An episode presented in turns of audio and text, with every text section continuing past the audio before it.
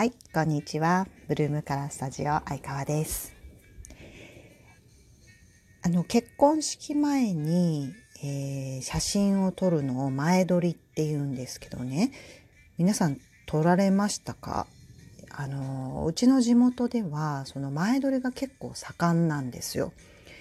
で、えー、30万高い人だと30万ぐらい払ってその海でね撮ったりなんか木の下で撮ったりいろんなポーズで結婚式の、えー、前にね写真を撮るっていうまあまあなんていうの文化があるんですね。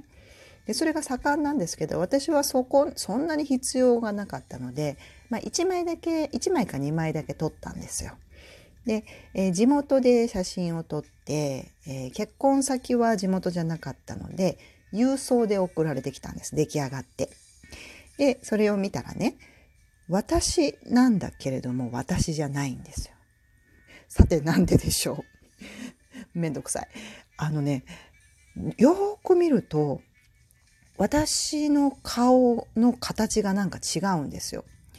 で、えー、私の顔はですね、パーソナルスタイリングの理論の話の中でいくと、えー、頬が少し出ているので、えっ、ー、とね、三角、うんと、ダイヤモンドみたいな形の、えー、部分が頬にあり、えベースですね、あの、エラ、ベースの形もあるので、ダイヤモンドとベースのミックスっていうタイプになるんですけどね、その、何でしょう、このエラのね、ベース部分が綺麗になくなって修正されてたんですよ。なんかねなんかシュッとしてるんですよ。そんなあかんみたいな感じじゃないですか。私が何を注文したわけでもないのに気を利かせてくださって写真館の人がエラを削ったんですよね。そんなんある？ってね今見ても私なんだけど私じゃないっていう前撮りの写真なんですよ。ねいやあるよ。どうかなと思う時もあるよ。でもねそれも個性じゃないですか。しっかり見えたりとか。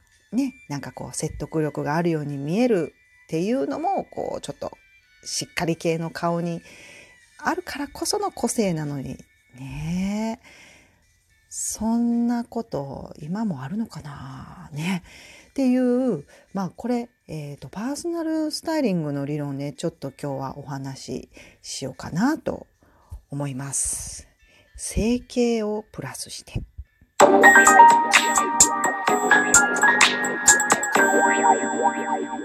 い、えー、そんな芸能人で、えー、芸能人さんで玉木あ玉た田丸真紀さんとかうん栗山千明さんもそうなんですけどこのベース部分をきれいに整形をしていると私は見ている。見ているだけで聞いて、聞いてはないよ。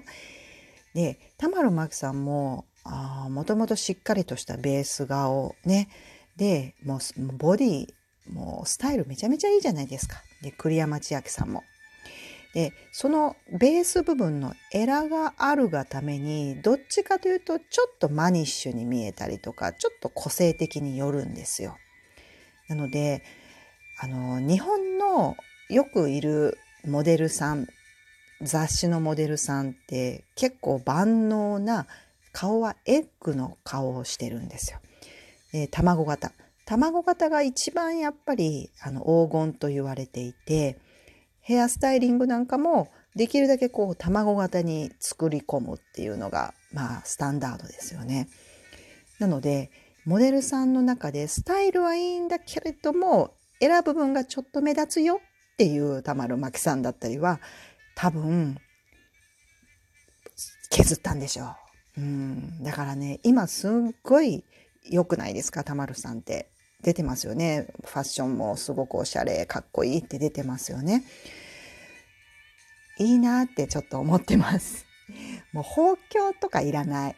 こう包協とか全然興味ないけど、ね、写真みたいにこうシュッと削れればいいけど、ああ、そういう整形ないいかもなーってちょっと思ってるんですよね。だって、あの、エラってね、ちょっと成長したりもするわけですよ。しっかりとして、こう、夜ぐーっと噛み締めてたり、骨格的にね、育ってしまうっていうところもあるし、大体からして、あの、私が顔が太れないので、目立つわけですよ、骨格がね。これパーソナルスタイリングで言うと、私はマニッシュタイプって言って、骨張っているという、まあまあ体つきなんですね。なので、そんな風に、あの、ベースもしっかり見えたりとか、頬骨もしっかり見えるなので、それがゆえにマニッシュな服が着れるいいところではあるんですよ。いいところではあるんだけれども、ちょっといらん時があるっていう。もうね、40半ばにもなったし、もういいんじゃないか。お父さんお母さんありがとう。健康に産んでくれてありがとう。でもちょっと削らせてっていいんじゃないかと思ったりもする わけです。なので、えー、このパーソナルスタイリング理論ではですね、髪型に、似合う髪型にしても、えー、似合うアクセサリーの使い方にしてもね、まあ、黄金比率エッグに近づけるっていうところから考えていくんですね。